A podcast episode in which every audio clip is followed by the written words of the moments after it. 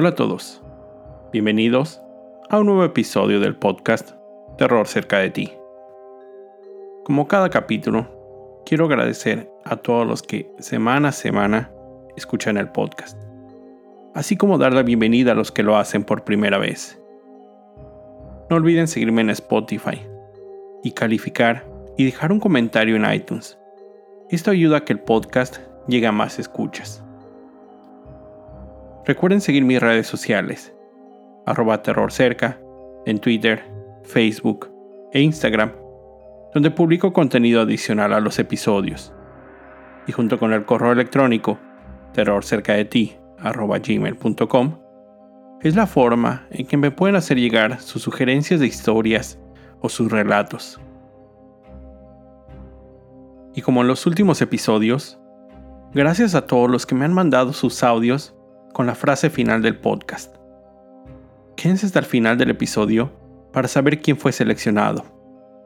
Y si todavía no han enviado su audio, aún están a tiempo. Esta semana les voy a contar la historia del que se dice es uno de los lugares más encantados en Australia. En la ciudad de Brisbane se encuentra uno de los edificios más significativos del estado de Queensland, en Australia. Desde 1909, se comenzó con el desarrollo de planes para la construcción del edificio municipal, los cuales inicialmente fueron rechazados por su elevado costo. En 1917, la primera piedra fue puesta en su lugar, pero sin tener planos o un diseño elaborado. En 1920 comenzó oficialmente la construcción del edificio, la cual llevó 10 años y un total de 980 mil libras, resultando en uno de los edificios más costosos de Australia y solo el segundo más grande después del famoso puente de la bahía en Sydney. Con aún algunas partes en construcción, el 3 de enero de 1928 abrió sus puertas el edificio municipal Brisbane City Hall. Desde su punto de acceso, la Plaza King George, se pueden apreciar columnas de 14 metros de alto. La torre del reloj al centro, que se eleva por 92 metros. Y como una de sus características principales, en el interior unas impresionantes escaleras de mármol. Pero la razón por la que les hablo de este lugar es porque se dice está encantado por cuatro diferentes fantasmas. El primer fantasma reside en uno de los elementos más visibles del lugar, la imponente torre del reloj, lugar desde donde su plataforma superior se puede encontrar una vista de 360 grados de la ciudad. La única forma de llegar a este lugar es subiendo por el elevador manual de palanca más viejo de toda la ciudad. La historia cuenta que hace casi 90 años, un hombre llamado George era el encargado de dar mantenimiento y reparaciones al elevador del edificio. Dos meses antes de que el lugar abriera oficialmente, el elevador fallaba constantemente. George había reparado en múltiples ocasiones el dispositivo, sin encontrar la razón de las frecuentes fallas. En una ocasión, en que el elevador seguía sin funcionar, George se determinó a arreglarlo como diera lugar. Procedió a cambiar todo el cableado del elevador encendió la máquina y el motor funcionó a la primera. Entró al elevador, movió la palanca del primer piso, donde se encontraba, hacia el segundo. El ascensor operó sin problema. Procedió a mover después la palanca hasta el último nivel. Pasando el tercer piso, el motor se detuvo, deteniendo el elevador comenzó a revisar qué podría estar causando esas fallas. De reojo, vio una sombra en la parte superior del elevador. El techo era de malla, Un movimiento rápido captó su atención. Pensó que sería algún animal lo que había visto, y lo que probablemente estaba causando todas las fallas. Tomó una herramienta que tenía a la mano, abrió la compuerta del elevador e inspeccionó el cubo del mismo, sin encontrar nada. Subió por la compuerta, se paró sobre el elevador. En ese momento, el motor se encendió por sí solo e inició el ascenso, primero despacio, pero después tomó gran velocidad. George intentó abrir la compuerta, pero ésta se había trabado. Se hincó para abrirla. Cuando logró una pequeña abertura, vio como unos dedos, que parecían humanos, salían del interior del elevador, tomando la compuerta y volviéndola a cerrar.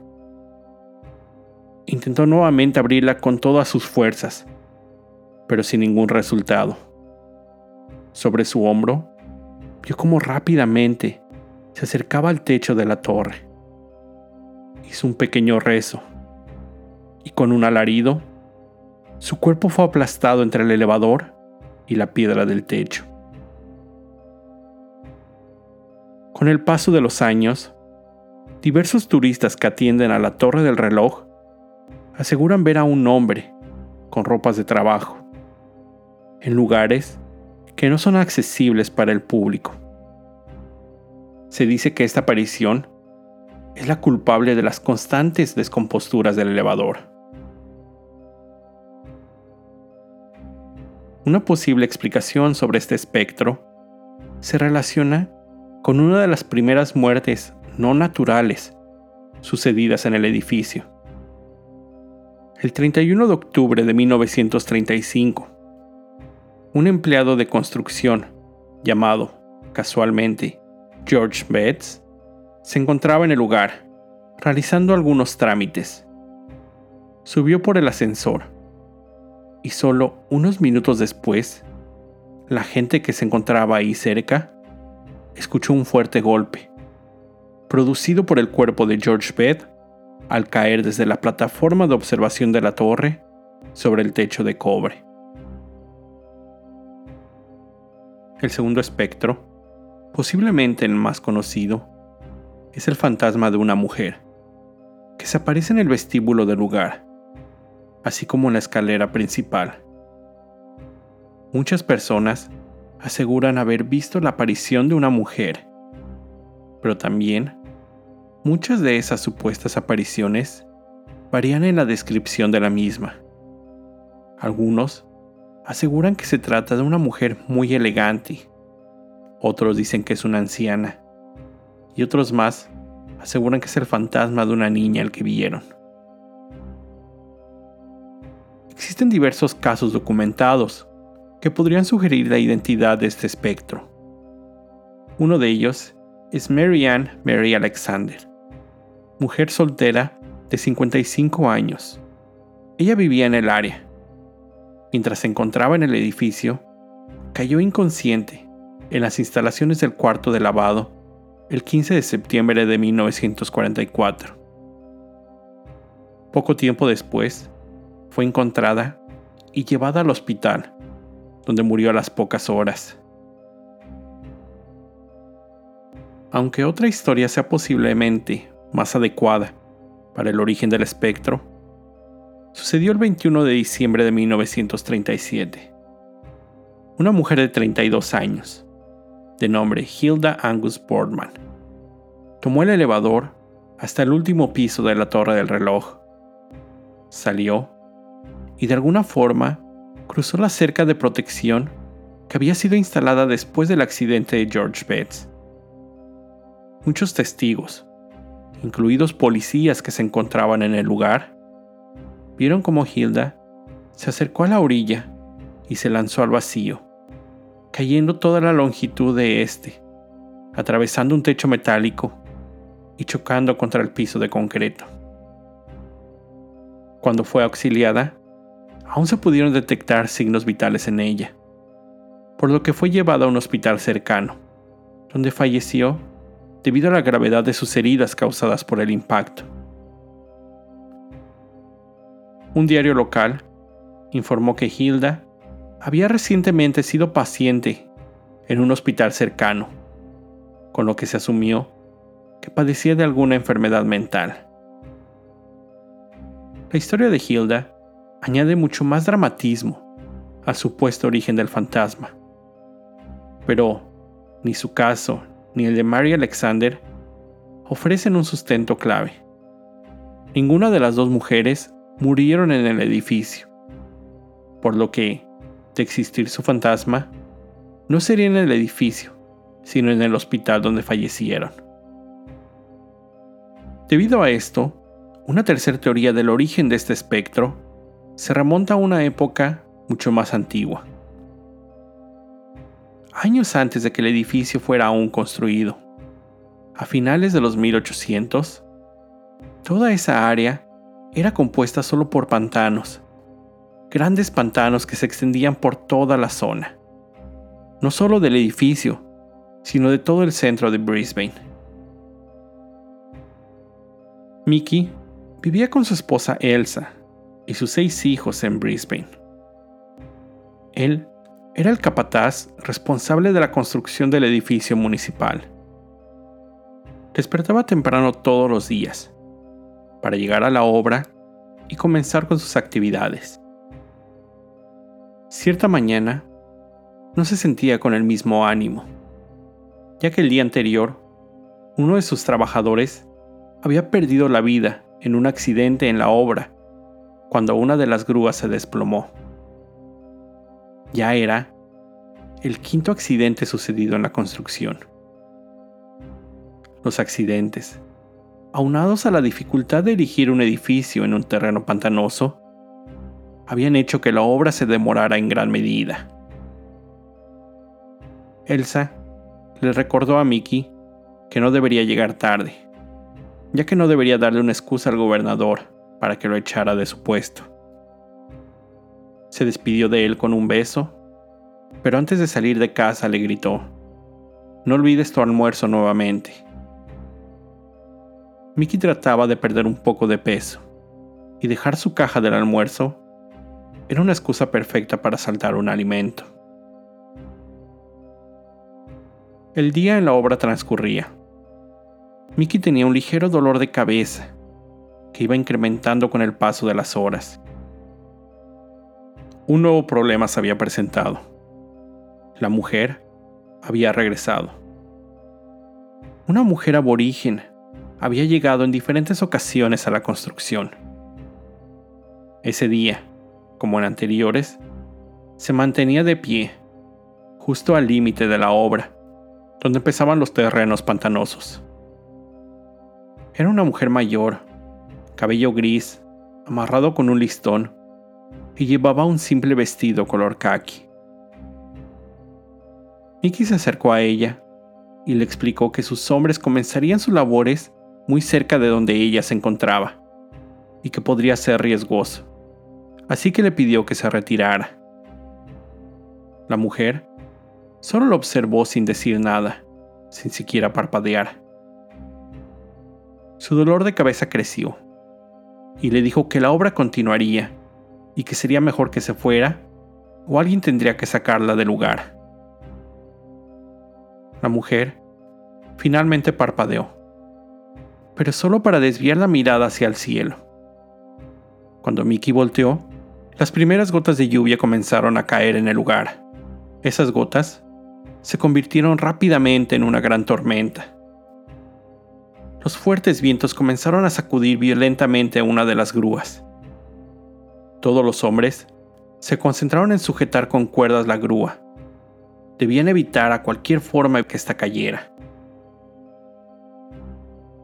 Mientras ellos trabajaban, uno de los hombres de la construcción le dijo a Mickey que había visto a una mujer cerca de la obra, en la zona pantanosa, justo cuando el nivel del agua comenzaba a subir.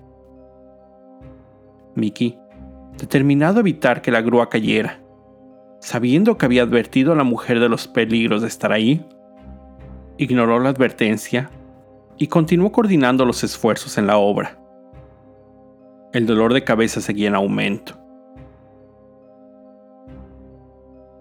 La tormenta pasó rápidamente. La grúa se había mantenido en pie y su dolor de cabeza por fin había desaparecido. Fue en ese momento que se dio cuenta que tenía hambre. Recordando haber dejado su almuerzo en casa, a pesar del comentario de Elsa. Un grito al otro lado de la construcción lo sacó de sus pensamientos. Un grupo de hombres se reunían en el área pantanosa. Él llegó corriendo. Descubrió lo que había llamado la atención de todos. El cuerpo de una mujer flotando boca abajo en el agua. Mickey se metió en el agua. Cuando llegó a la mujer, esa llevaba un vestido de color azul. La volteó, solo para descubrir con horror que sostenía entre sus brazos el cadáver de su esposa. A poca distancia de ahí, una caja de almuerzo flotaba en el agua. El tercer fantasma se dice que es de un navegante americano de la Segunda Guerra Mundial, que estando en Brisbane, se encontraba discutiendo con otro hombre. El motivo, la mujer del segundo. Después de la pelea, el americano había sido apuñalado en múltiples ocasiones, cayendo muerto ahí. La leyenda dice que si uno se encuentra en un lugar callado en el edificio municipal, se pueden escuchar las voces de dos hombres discutiendo, seguido del desenfundar de un cuchillo. No existen récords oficiales sobre un americano que haya sido asesinado en las premisas. Sin embargo, durante la Segunda Guerra Mundial, muchos americanos se encontraban estacionados en Australia, esperando ser enviados a combate en el Pacífico. Era sabido que los locales no siempre aceptaban con amabilidad a los foráneos, ya que estos eran conocidos por conquistar a las mujeres con sus elegantes uniformes. El 26 de noviembre de 1942, una serie de peleas entre los dos bandos creció a tal grado que un gran disturbio se presentó en la ciudad. Esto duró dos días. El resultado, un australiano muerto y decenas de heridos. De ahí pudo haber surgido la leyenda de este tercer fantasma. La última leyenda, el cuarto espectro, no se refiere a una figura en específico. Es descrita solo como una fuerza siniestra y poderosa que ronda el tercer piso del edificio, específicamente en un área, conocida como el cuarto 302. Se dice que en ese lugar se han experimentado múltiples fenómenos paranormales. Se pueden escuchar fuertes pisadas, lamentos, suspiros, sombras, muebles moviéndose. Todo esto hizo que en 1950 el ayuntamiento decidiera mover de esa área todos los trámites y oficinas y usar el cuarto 302 como cuarto oscuro de fotografía solo para después quedar totalmente abandonado. En 1980, las historias de ruidos extraños se habían olvidado. La nueva administración decidió darle un nuevo uso a esa área. Después de unas modificaciones, el ala 302 se convirtió en una guardería para niños.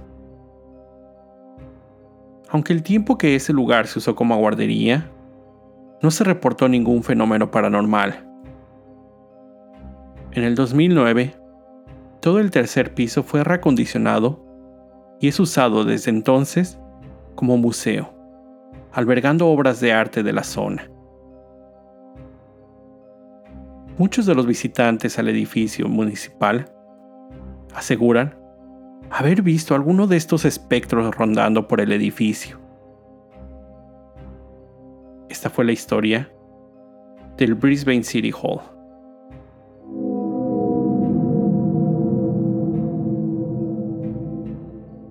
Rápidamente, y antes de terminar el episodio, quiero contarles sobre una obra que acabo de leer, la novela gráfica Horde.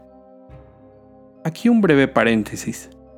Para los que no están muy familiarizados con el mundo de los cómics, me incluyo, una novela gráfica es un libro, un relato que usa el mismo formato que los cómics, es decir, cuenta una historia mediante el uso de imágenes y textos combinados, el cual, a diferencia de un cómic, es de una mayor longitud.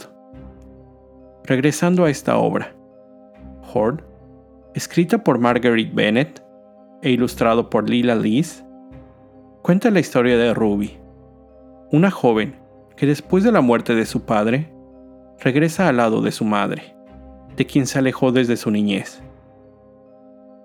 Su madre, Mia, vive en una casa rodeada de un sinfín de objetos. Horde, su nombre viene de hoarder, una persona que acumula infinidad de objetos en su casa, siempre encontrando una razón o pretexto de por qué no deshacerse de estos. Ruby se ve enfrentada a su pasado, la razón del distanciamiento de su madre y tratar de entender la compulsión que sufre ella para almacenar cosas. Y lo más importante de todo, cómo seguir con su vida, tratando de cerrar ese capítulo en su vida tan doloroso. Esta obra me gustó mucho. Las ilustraciones están increíbles, realmente de terror, muy recomendada. Léanla es muy interesante explorar diferentes formatos para descubrir historias de terror. Con esto llego al final de este episodio. Como siempre, te recuerdo estar alerta de todo lo que pasa a tu alrededor, ya que el terror está donde menos te lo esperas. El terror está cerca de ti. Cuando el miedo se convierte en terror, hay una historia que contar. Gracias, Mayra Tomás Luna Siriaco, del Estado de México, por enviar tu grabación.